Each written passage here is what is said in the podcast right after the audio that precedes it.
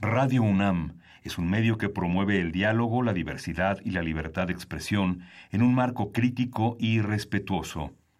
Los comentarios expresados a lo largo de su programación reflejan la opinión de quien los emite, mas no de la radiodifusora. Momento económico. Radio UNAM y el Instituto de Investigaciones Económicas presenta Momento Económico. Un espacio para charlar sobre temas económicos que le interesan a usted. Acompáñenos.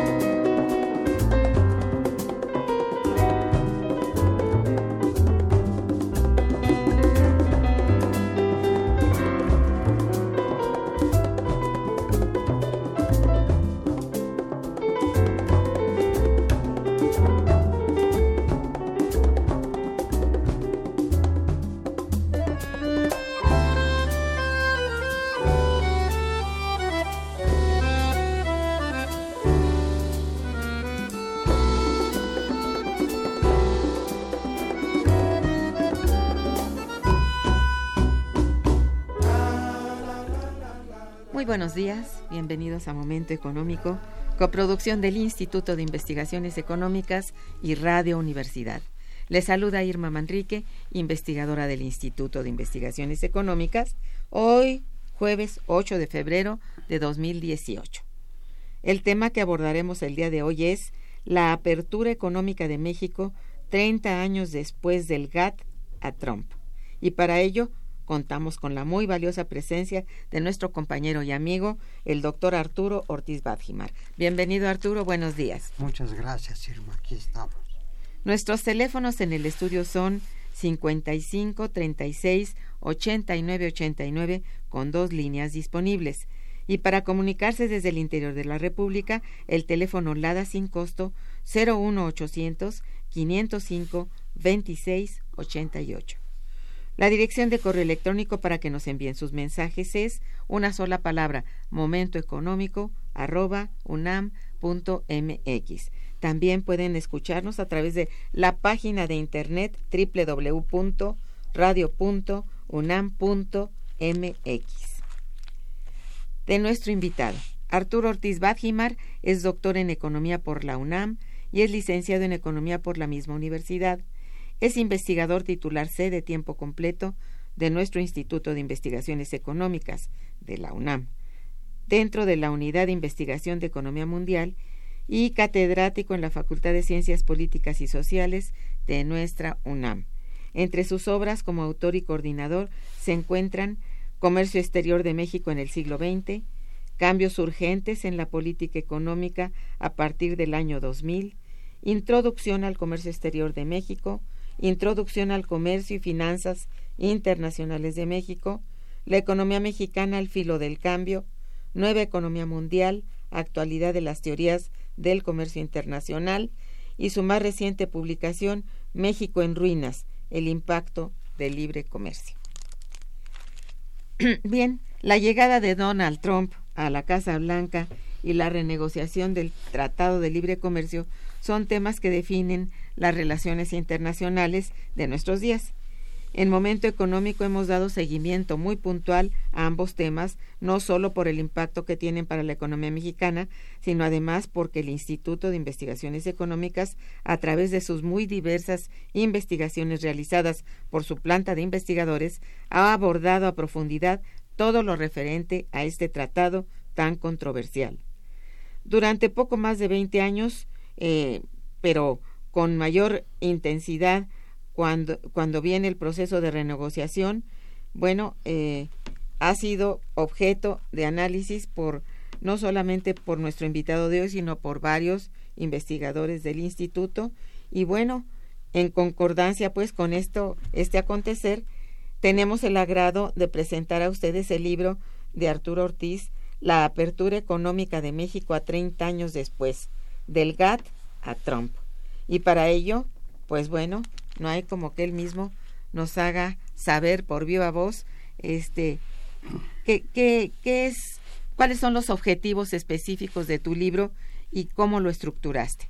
Sí, bueno, eh, el, el, objetivo fundamental de, este trabajo eh, ha sido hacer un seguimiento de lo que fue la apertura comercial, es decir, el eliminar todo tipo de trabas para que entraran mercancías de, de cualquier parte del mundo. Eh, eh, y, y, qué es lo que iba pasando conforme esto iba avanzando. Nosotros empezamos desde el GATT en que se empezó a liberar la economía y que hubo voces como las nuestras, ¿verdad? Efectivamente. De que eh, pues señalamos la el peligro que había de afectar a la planta productiva y el empleo y que eh, pues esto no podría ser en una forma abrupta, en una forma rápida, sino que se tenía que negociar sobre la base de una reciprocidad con, el, con los países de donde adquiríamos todos esos productos y sin embargo pues lo que podemos ver es que no hubo tal reciprocidad no en particular no con Estados Unidos y Canadá no. No hubo ninguna reciprocidad. Y al contrario pues este eh, el, eh, prácticamente quebraron a nuestros industriales sobre todo medianos y pequeños eh, a nuestros agricultores los este los convirtieron en en, en carne de cañón para irse a los Estados Unidos en condiciones, bueno, es una apreciación mía, en, una, en circunstancias, diría yo, de esclavitud. Eso, Pues yo lo, yo lo, eso, eso eh, yo es lo como lo observas claro. Yo lo percibo así No, porque, así, así lo percibimos varios. porque un indocumentado tiene que estar allí y si, y si se quiere escapar es como en el porfiriato, ¿verdad? Que lo agarraba los federales y, y, y bueno, allí en aquel entonces los... los metían en la cárcel Sí, o la ley, ley fuga, ¿no? Aquí la ley fuga es deportarlos, ¿no? así es Bueno, pero era, era muy similar, ¿no? Eran condiciones de servidumbre, de esclavitud, y no se dieron cuenta de que desplazaron al campesino que mal o bien, pobremente si se quiere, pero pues tenía forma de vivir con su maicito, con su ranchito, con sus animales, y pues le quitaron eso y se fue eh, a aventurarse. Tuvo que emigrar claro. Tuvo que emigrar porque el país no le ofrecía nada. Pero bueno, los que pudieron irse, que bueno, pero los que no pudieron irse, pues se quedaron aquí a la economía informal o a la delincuencia. Y yo, pues, una de las cosas que recalcamos, eh, porque le dedicamos un capítulo especial al periodo sustitutivo de importaciones, sí que claro, no se, nadie dice que hay que regresar a ese periodo, así como regresar las ruedas de la historia, eso no se puede, sí no. Pero sí es necesario retomar la discusión en cuanto a qué de bueno puede aplicarse en el siglo XXI. así es. Y una de las cosas, pues, es que, por ejemplo, se debe de, de, ya que Estados Unidos subsidia a sus agricultores y los protege, o sea que rompió el tratado con esos subsidios, bueno, ¿por qué no vamos a hacer lo mismo? ¿Verdad? No sé. Sí, eh, sí, efectivamente es muy profundo el análisis que realizaste y muy oportuno. Habría que decir que este libro sale con toda oportunidad y hace un análisis muy interesante. Eh, por cierto, nuestro autor está obsequiando tres ejemplares para nuestros radioescuchas que, bueno, hagan preguntas pertinentes al tema, ¿no? Entonces, este, pues están invitadísimos y yo le pregunto a él, este, ¿has realizado este libro mm, por el contexto económico y de relaciones internacionales que ocupa México en este en este momento o cuándo diste seguimiento o a partir de cuándo diste seguimiento al tema? Porque yo recuerdo que tienes varios libros y ya tratas algunos de los problemas del, del Telecán. Sí. Bueno, yo, yo este, eh, siempre he sido profesor de comercio internacional y comercio exterior de México, entonces he seguido, así que diariamente, este tema, es decir, este tema no es nuevo para mí, tengo 50 años de, de trabajarlo, ¿no? No sé si bien, no sé si mal, pero... No, bueno, este has tenido mucho éxito, sobre todo desde el punto de vista docente que para nuestros este, estudiantes es muy importante la voz del maestro, pero al mismo tiempo su obra. Cuando ven reflejado lo que oyen en, en, en las aulas y lo ven en, en, los libros, de veras sí lo aprenden, Arturo. Este es, eh, bueno, una constante, ¿no? Mis alumnos han sido mi laboratorio de, de experimentación y con ellos digo muchas cosas y ellos me han aportado muchas bibliografías y investigaciones y es decir es una retroalimentación entre la docencia y la investigación. Y bueno de alguna manera pues yo estoy en desacuerdo en muchas cosas que, que se dicen. Evidentemente y no eres el único. Bueno con este novedoso libro que has sacado ¿qué significado tiene para ti la apertura económica durante los últimos 30 años. Ya un poco, ya un poco nos acabas de hablar de, de cómo ha sido la apertura económica durante estos tiempos. 30 años son muchos y pues los resultados han sido magros y, y, más bien malos. Pues eh, es decir, es que la apertura se inició años antes del GATT. Sí. Porque años antes de que México ingresara al GATT, se empezaron a dejar pasar mercancías, alimentos, muchas cosas, ¿no?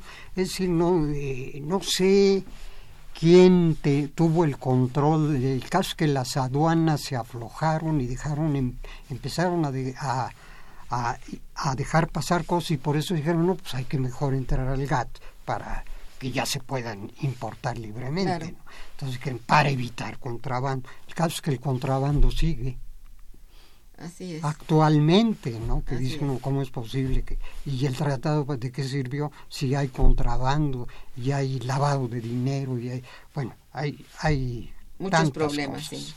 Bueno, esto del contrabando en realidad tiene que ver mucho con ciertas medidas de los propios Estados Unidos con México. Ellos no han sido congruentes con lo que se negoció, porque la negociación era, bueno, ir desgravando los aranceles, es decir, ir quitando aranceles de forma recíproca. Sí. Y ellos no fueron nunca recíprocos. No, no, no. Es han sido siempre altamente proteccionistas. Exactamente. Y México se abrió completamente desde el principio. Ciegamente, ¿no? Y es una de las cosas que pues, trato de demostrar en un capítulo, que Estados Unidos siempre ha sido un país proteccionista. Ahorita se espantan de, del proteccionismo de Trump, pero si por favor desde 1933 eh, pusieron una ley proteccionista y una ley que protegía a sus agricultores. Nunca han dejado ah, pues de Posteriormente Ronald Reagan, que dijo hay que volver a, hacer grande a la agricultura de Estados Unidos. y empezó a subsidiar a, eh, a, los productores de alimentos. pese a la filosofía tanto del GATT como del propio Telecan, porque esos principios están señalados en el, en el escrito del Telecan. Entonces, Estados Unidos ha hecho pues realmente eh, tabla rasa de eso y cuando el Ejecutivo dice a proteger, se protege. Se, se han protegido, siempre ha sido un país proteccionista. Así es. Pero a la vez dicen que son los campeones de libre comercio. Fíjate, por un lado dicen, somos los campeones de libre comercio, pero en la realidad siempre han sido terriblemente proteccionistas. Definitivamente, y no es el único. Sí. Casi todos los países desarrollados como Inglaterra, Alemania, son altamente proteccionistas. Es un calvario exportar a Japón Entonces, realmente esto de la globalización con la apertura y la liberalización estaba dedicado a los llamados países emergentes. Claro, y la, y la idea pues era beneficiar a las transnacionales. ¿Verdad? Que, bueno, cuando me dicen, oiga usted, pero porque me han refutado mucho, pero es que sabe que que el libre comercio ha traído beneficios. Yo les digo, sí, pero dígame usted a quién. Porque los que tuvieron beneficios tienen nombre y apellido. En cambio, este, eh, eh, para la nación en general, digamos, para la gente de, a pie, pues no, no, no creo yo que haya muchos beneficios. Sí, sí, fue un realmente este de Telecan ha sido parte pues del nuevo modelo que se puso en, en marcha y que tiene que ver realmente con el beneficio, como dices tú muy bien, de las grandes empresas transnacionales que vinieron acá a, a producir eh, con maquiladoras, ¿verdad? aprovechando el, el, bajo nivel de salarios y pues bueno, con el bajo costo que tenía el, salario, eh, pudieron hacerse riquísimos. Es que 50 centavos de dólar es lo que se, se paga aquí contra pues 10 dólares allá. Entonces Trump está fuera de la realidad. Las empresas no se van a ir porque aquí le sale gratis la mano de obra. Así es. ¿Verdad? Entonces... Se han ido algunas y está sancionando a sus propias empresas para evitar que, que se vayan y, y, bueno, aquel que se viene acá no lo deja entrar su producto allá. Está haciendo la guerra a México. ¿Verdad? Eh, trae entre ojos a México. Pues una guerra comercial a sus propias empresas. A sus propias porque con quien tiene, se tiene el, tienen el déficit comercial no es contra México, no es contra el exportador nacional, sino contra sus propias, empresas. Entonces eso lo debería de saber. Yo este sé que el que está encargado de esto es un señor Ross que no sabe nada de comercio internacional evidentemente. Que, este, que creo que se dedicaba a quebrar empresas y pues una gente que se dedica a eso pues no puede entender que eh, ese déficit es contra ellos mismos. ¿verdad? así es. ha hecho bastante daño por porque hace un tipo de política más bien del miedo. Del miedo, pues es, es la mafia. Y luego ah, otra cosa que tienen es que eh, se hacen las víctimas. Dicen, ay no, pues estamos perdiendo nosotros. No es cierto. El país que más ha ganado ha sido Estados Unidos. Así es. Y si tiene desocupación, no es por culpa de México, ni por culpa de ningún país. Son sus propios problemas internos que los han llevado a tener un alto grado de desocupación. Bueno, es que ellos se han dedicado a la guerra, ¿no? Y a darle salida a su desocupación a través de mandar marinos a todos lados, ¿no? En realidad. Y de empresas armadoras de misiles y de todo eso, ¿no? Sí, a la guerra se han dedicado, ¿no? Entonces, me, me sorprende mucho que no manejen este, este contexto tan, tan opuesto, que lo manejen con tanto desconocimiento de los hechos y que eh, no reconozcan que se beneficiaron mucho con este tratado, pero que quieren más y que la renegociación es porque quieren más, pero ¿qué más quieren si se les ha dado todo? Pues sí, así está la cosa. Vamos a hacer una breve pausa musical y regresamos. Quédense con nosotros.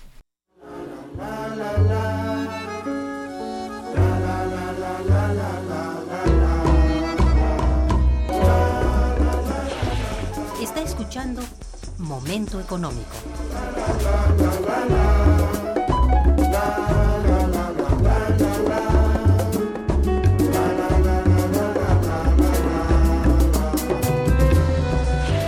El teléfono en cabina 55 36 89 89.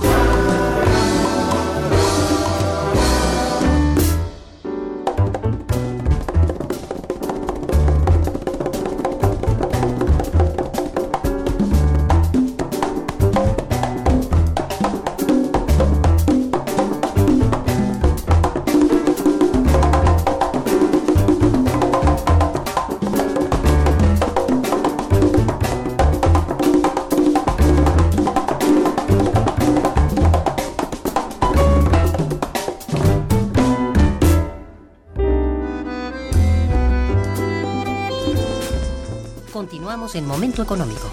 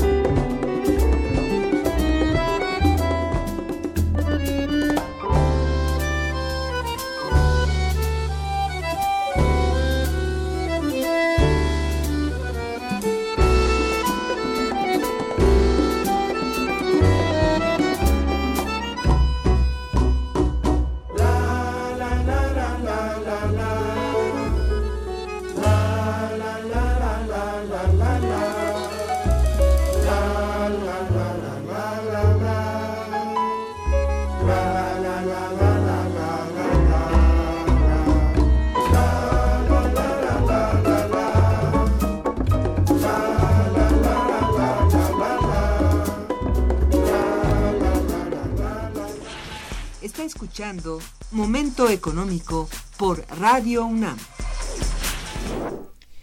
Muy bien, con todo esto que nos acabas de explicar con precisión, este, resulta necesario saber por qué esa incongruencia de que Trump busca renegociar o hasta hacer desaparecer un tratado de libre comercio que le ha dado tantos dividendos. Él como empresario debiera entenderlo bien, como tú decías. Esto la apertura económica tiene algún pero para él en el futuro, en su política externa? ¿Tú sabes esto? Porque parece realmente, como decías, incongruente. ¿no? Sí.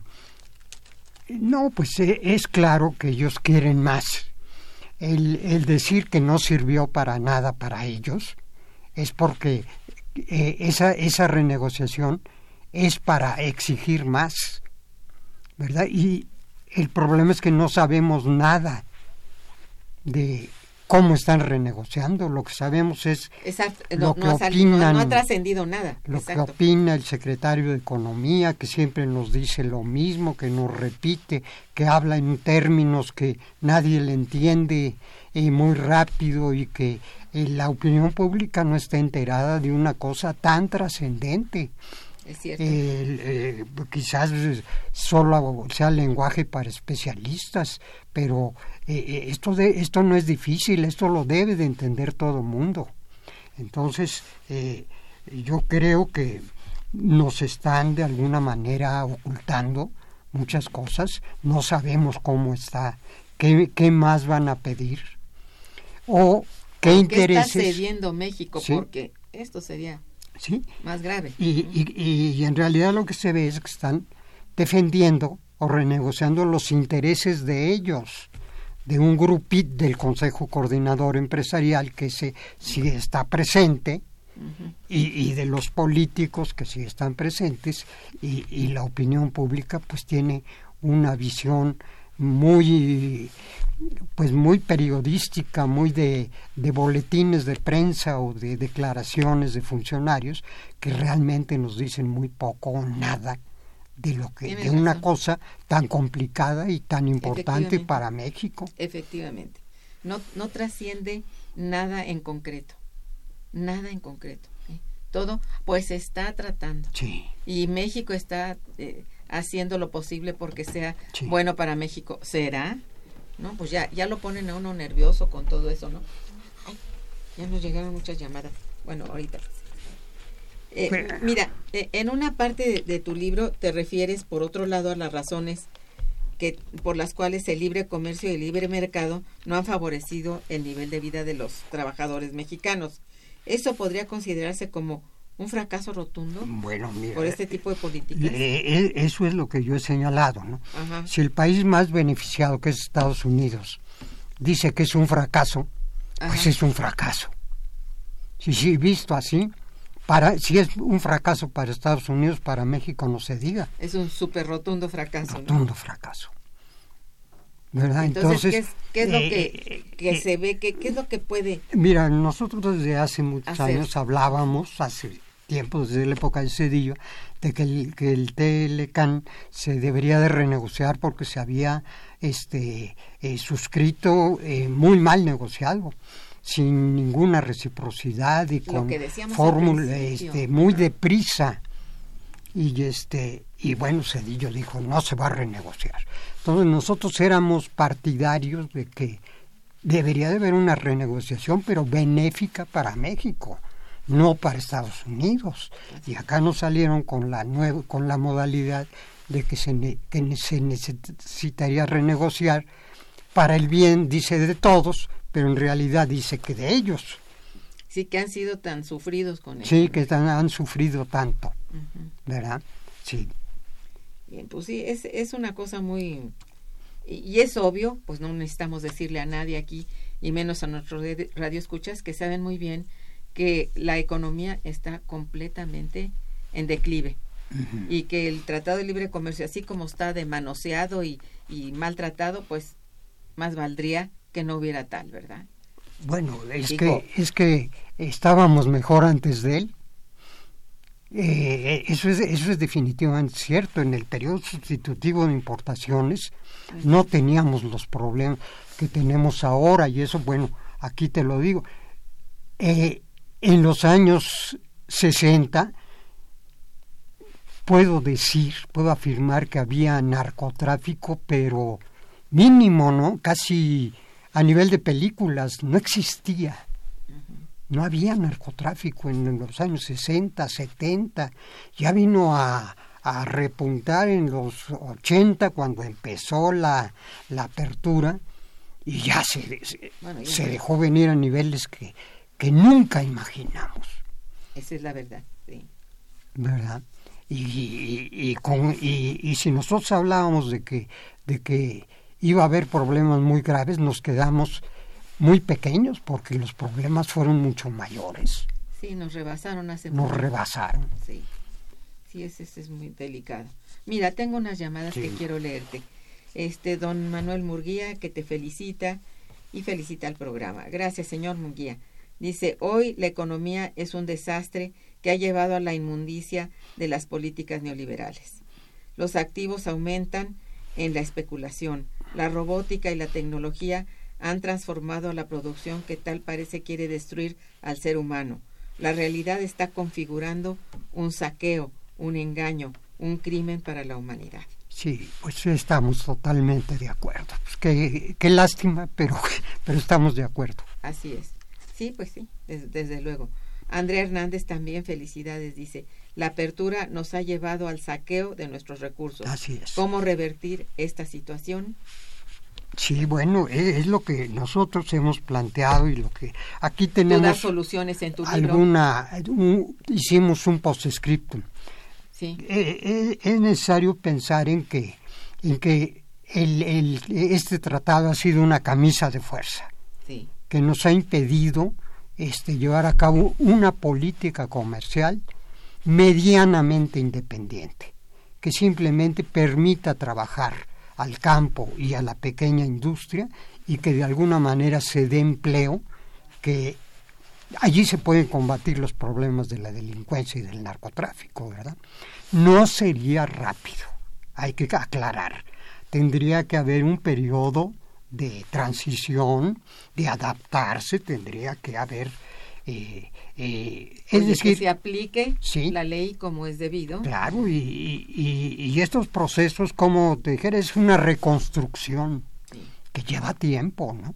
Que no se diga que de la noche a la mañana vamos a, vamos a cambiar el modelo, ¿no? Es algo que tiene que hacerse poco a poco, pero básicamente lo que nosotros pensamos o lo que nosotros proponemos es que se debe de, de buscar producir más alimentos independientemente de que, de que no sean redituables o que salga más barato, porque la teoría de la ventaja comparativa es una mentira, esa solamente existe en los libros de texto, no es verdad, ¿verdad? Entonces ya vimos con la gasolina que antes decían, no, pues ¿para qué producirla si, si es más barato traerla del exterior? ¿Qué cosa? Ah, vemos ahora, ¿no? Falsa la teoría de la ventaja comparativa. Entonces vamos a, producir solo petróleo y cae el petróleo y entonces ¿qué pasó? Nuestra única producción eh, se acaba. Bueno, eh, entonces yo sí creo que hay alternativas de política económica a las cuales claro que se oponen el selecto grupo de beneficiarios que son algunos empresarios, que son las transnacionales, que son el gobierno de los Estados Unidos y ciertos sectores que este que de alguna manera han obtenido un beneficio secundario, ¿no? Pero en realidad eh, de 120 millones, 125 millones de habitantes, pues es una minoría la que ha tenido algún beneficio. La que concentra un la 1%. Sí, sí, es cierto. Jaime Rojas también, eh, bueno, felicita al programa, al invitado, saluda a la señorita Araceli Martínez y a todo el equipo de trabajo de Momento Económico. Gracias. Dice, la inflación que estamos viviendo ahora es gubernamental y no provocada por el aumento pírrico del salario mínimo. Todos los mexicanos podemos poner una agencia aduanal que hoy es monopolio de los gobernantes y burócratas. Sí, sí pues, eh, este, la, aquí lo vemos, bajas tasas de crecimiento, alta inflación y sobre todo, bueno, una de las cuestiones que más decíamos, eh, éramos un país endeudado en, en 1994 y ahora ya la deuda eh, está cercana al 50% del Producto Interno Bruto. Como proporción del PIB. O sea, que ni siquiera el problema de la deuda se aminoró. Ciertamente.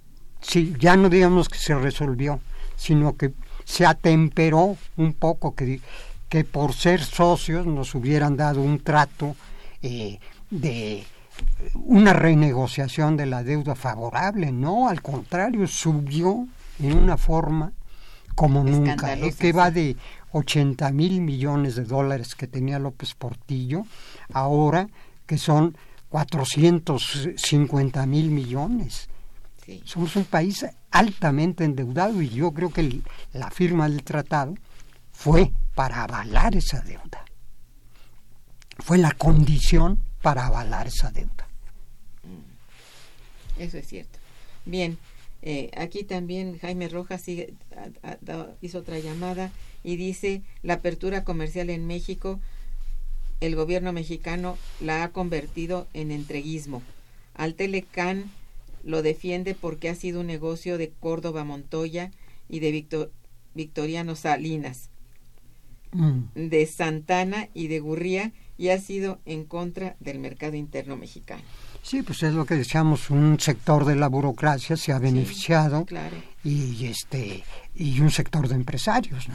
Eso eso y son los que están manejando esta renegociación. Ciertamente. Quiere decir que están renegociando sus intereses, no los de la son nación. intereses creados. Claro, sí. Luis Martínez García también felicidades para ti, dice, el Tratado de Libre Comercio ha llevado a la pobreza de los productores del campo y el gobierno no tiene una actitud valiente para defender nuestros recursos. Hay que hacer una economía popular. Claro.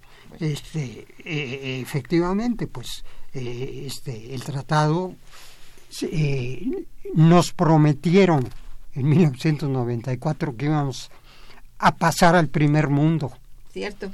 Que iba a haber mucho empleo, mucha inversión, mucho salario. Nos hicieron tantas promesas ¿Y cuál, qué, qué vino de esas promesas? Y ahora nos quieren vender la idea que sin el Telecán quedaríamos huérfanos. No, pero para nada. Es cierto que eso hay es que una, eso es una, eso, sí. Eh, es decir, están diciendo que este, que qué vamos a hacer. Eh, es decir, es como, como si un esclavo le dicen qué vas a hacer con tu libertad. Entonces no, mejor me quedo como esclavo. Más o menos eso es lo que nos están vendiendo. Pobres de nosotros. ¿Qué vamos a hacer? Sí. Y, y otra cosa, hablan mucho del crecimiento de las exportaciones, pero nunca hablan del crecimiento de las importaciones, que solo este año, por el tipo de cambio, son mayores. ¿eh? No nos dejemos este, engañar. Este año subió muchísimo de veras. Pero por el tipo de cambio. Claro, claro, tienes toda la razón. Bueno, otro aspecto muy importante que explicas con detalle en tu libro es lo referente al comportamiento de las transnacionales en el marco del, del Telecán. Eh, ¿Puedes ampliar un poco a lo que te refieres ahí en el libro? Bueno, yo, yo no es que he tenido muchas dificultades por esto. Me han dicho que si quiero acabar con las maquiladoras, no no, no, no, no va por ahí la cosa. Yo lo que creo es que están gozando de un régimen fiscal definitivamente este verdaderamente aquí traigo los datos del Banco de México no míos del Banco de México que en donde vemos lo que el gobierno les regresa a las maquiladoras por ser altamente exportadoras Nada más por eso las exime del IVA en importaciones y en exportaciones. Más o menos sumé, para, para no meternos a cifras, más o menos sumé unos 30 mil millones de dólares al año, que viene equivaliendo al, al, presupuesto de dos secretarías de Estado. Qué barbaridad. O, viene siendo el, este, eh, lo, que, lo que se paga anualmente por el servicio de la deuda. 20, 30 mil millones. Entonces, yo creo que esa es una situación que sí debe de corregirse. ¿Por qué se les está devolviendo a ellos el IVA y al ciudadano se le quiere aumentar? Ahora que los empresarios ya están manejando, que ahora también quieren que se les baje el impuesto sobre la renta, pero que se, se aumente el IVA. Y eso, pues eso es benéfico para los empresarios. Es un régimen fiscal verdaderamente atroz el que tenemos en ese sentido. Estoy completamente de acuerdo. Bueno, con todo lo que ya has explicado y que está en contenido en tu libro, este, ¿cómo debería México? Porque eso es inevitable. Hay dos renegociaciones, dos, perdón, dos este, rondas de negociación que se tienen que realizar. Están programadas este, para los próximos meses. Eh, ¿crees que, ¿Qué crees que debiera renegociarse? O en todo caso, abandonar el tratado? bueno, yo, yo lo que lo que he dicho es que eh, primero que nada tenemos que saber que se está renegociando. Pues es que no sabemos. Y segundo, eh, dentro de eso, ¿dónde están los problemas nacionales? ¿Verdad? ¿Dónde está el problema de los trabajadores? ¿Dónde está el problema migratorio? ¿Cómo es posible que no esté renegociando el, el, único este, eh, tema que debería de renegociarse? Cuando se firmó el tratado en 94, este, Bush no quiso este, abrir la frontera a, la, a la mano de obra. Y entonces, a cambio, este, se cerró el petróleo, el asunto del petróleo. Pero ahora ya está abierto. Ahora ya, ya no hay razón para que no pueda haber un este una libertad migratoria. Sí, además que ha sido propiciada por ellos. Es lo que hay que hacerles entender. Ustedes nos han hecho quebrar, nos hemos quedado sin empleo y no nos ha quedado más remedio que, irnos a, allá a buscar trabajo. Cierto. O sea, es culpa de ellos, es lo que había. No sé si alguien le pudiera explicar eso a este señor Trump. Es una necedad tremenda. O, no lo entiende, o ya, o a lo mejor son problemas de la edad. bueno, probablemente, pero más que nada creo que eso es eh, deliberado de estar tratando estas cosas como si realmente fueran las víctimas los norteamericanos, ¿no? Es una actitud deliberada para estar dando, ¿cómo te diré? La vuelta este a la verdad, porque esta es la verdad, lo que tú dices es cierto. Nunca han estado perjudicados, siempre han estado beneficiados.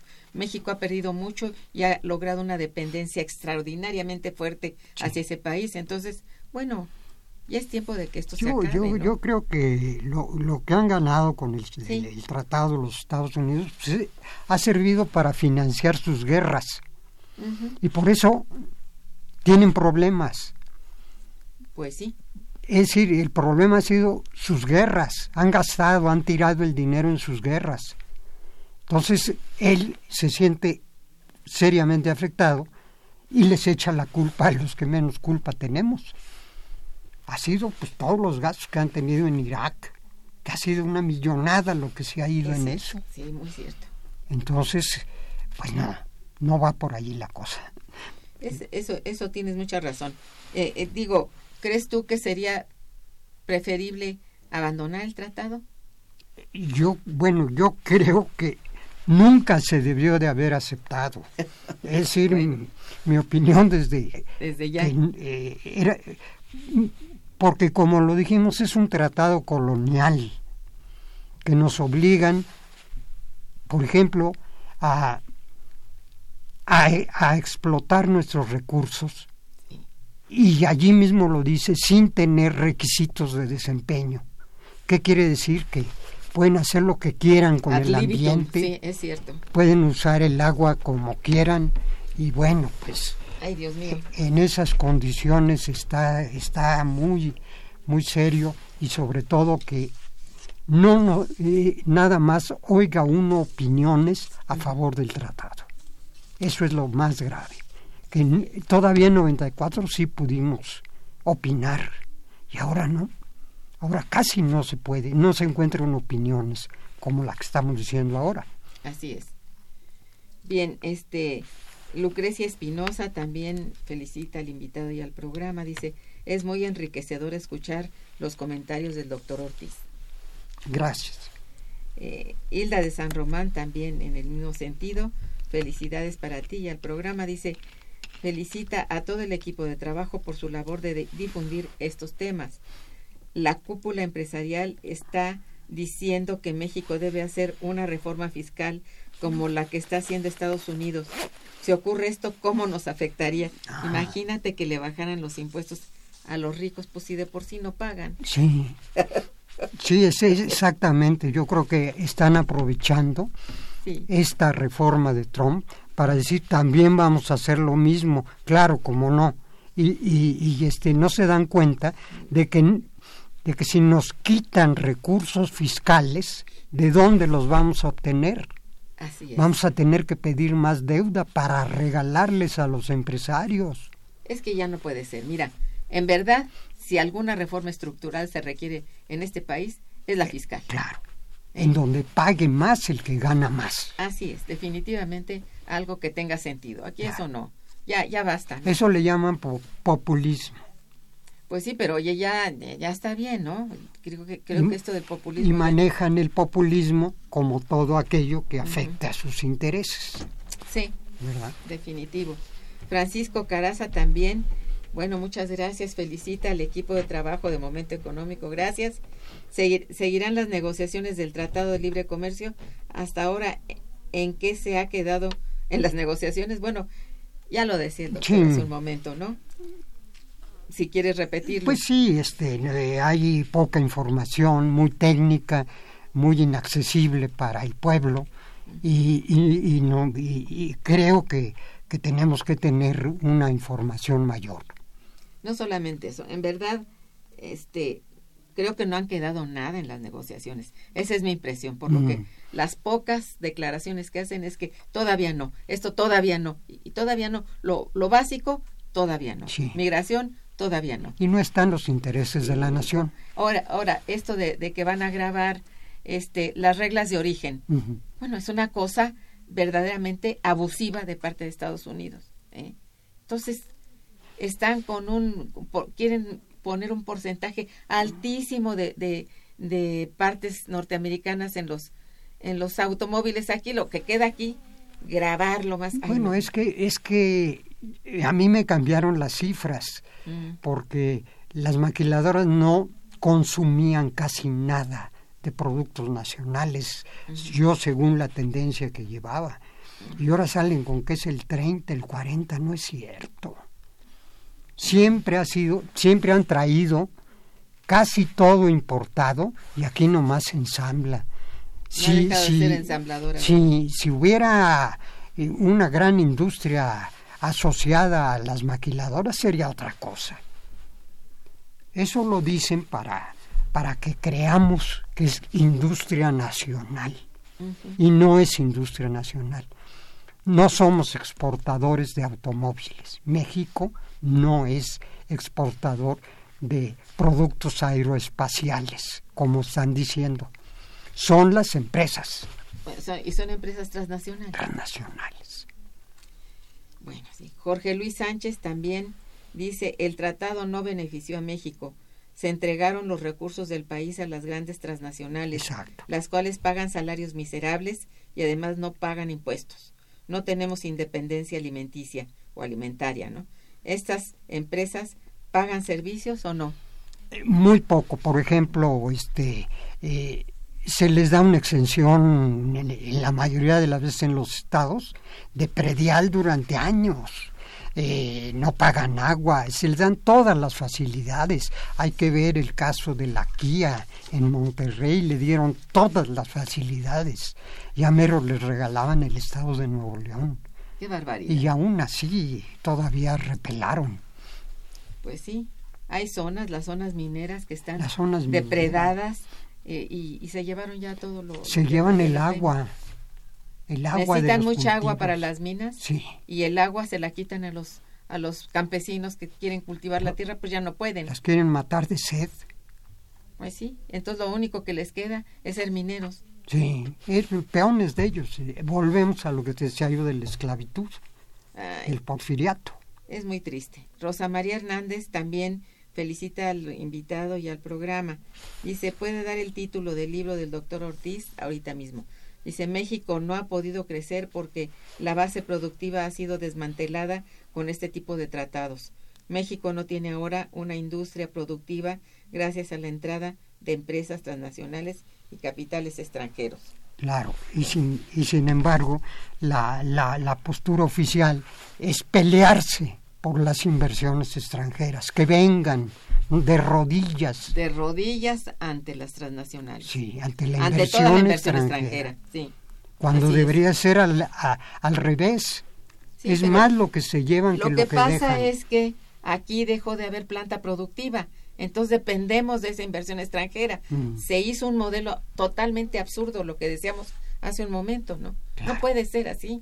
Así Tiene es. que pensarse en una nación distinta, en un proyecto de nación que no Proyecto de tenemos. nación, sí. Y que debe de discutirse Claro, así ¿verdad? a es. nivel nacional, no nomás por unos cuantos. Bueno, va el título del, del libro del Mm. doctor, La apertura económica de México 30 años después, del GATT a Trump.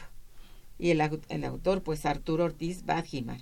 Esto es una edición del Instituto de Investigaciones Económicas y está a la venta en las principales librerías.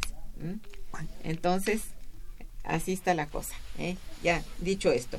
Bueno, eh, ¿qué, qué conclusiones puedes recordar de tu libro para que se las Bueno, digamos este, a los, a eh, los radioescuchas? en, en un, en breve, Sí, soy de los opositores a, a todo este proceso, ¿no? muy bien. Y pues eh, eh, damos las cifras, damos los datos, damos todo lo que ocurrió, bueno, nos dedicamos todo, a, sí. a recopilar todo, todas las quiebras de las empresas, y cómo, por ejemplo, esta gran empresa de Walmart se apoderó del comercio nacional, en fin, de eh, los problemas del azúcar, tantas, tantos productos que fueron eliminados, desplazados, pues de segundo nivel y que este y de los cuales ahora este eh, importamos. Eh, bueno importan un sector beneficiario beneficiado no Claro, los que importan maíz pues se benefician porque ellos lo comercializan y ellos son los que quieren que no se produzca maíz. Así es. Y pues eh, concluimos que es necesario este eh, eh, hacer una rectificación a fondo de todos estos procesos que nos llevan a un mayor endeudamiento que ya de por sí ya no es este controlable ahora con la caída de los precios del petróleo era con lo que se pagaba prácticamente la deuda y entonces hubo que pedir prestado más para cubrir ese ese hueco el hoyo petrolero. Y nos dijeron una bola de mentiras de que ah, por eso había sido el gasolinazo que por eso este con eso se compensaba y no es cierto porque estamos hablando en millones de pesos contra millones de dólares. Así es. entonces no no es válida la comparación.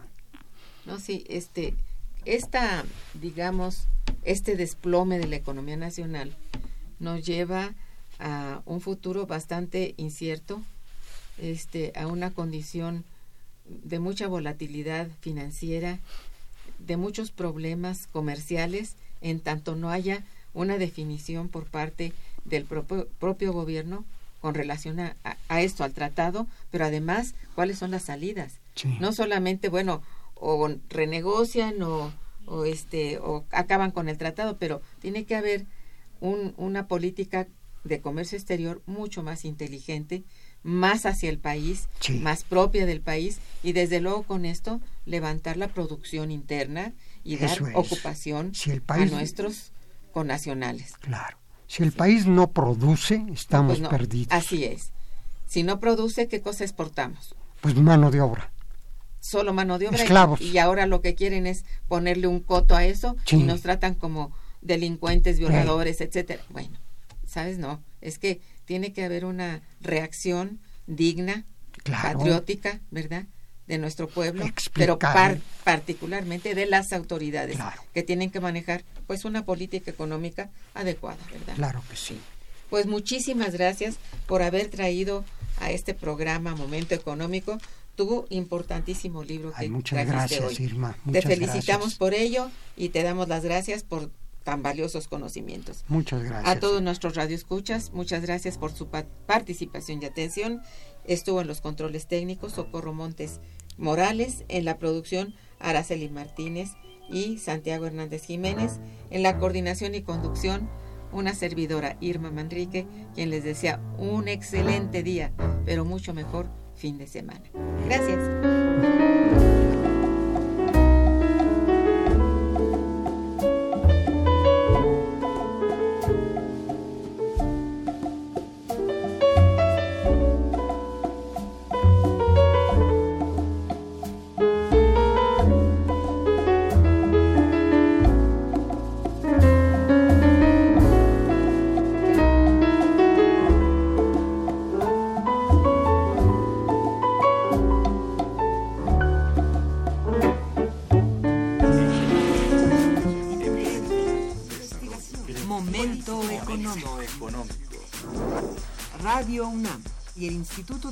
Económicas presentó Momento económico. Momento económico.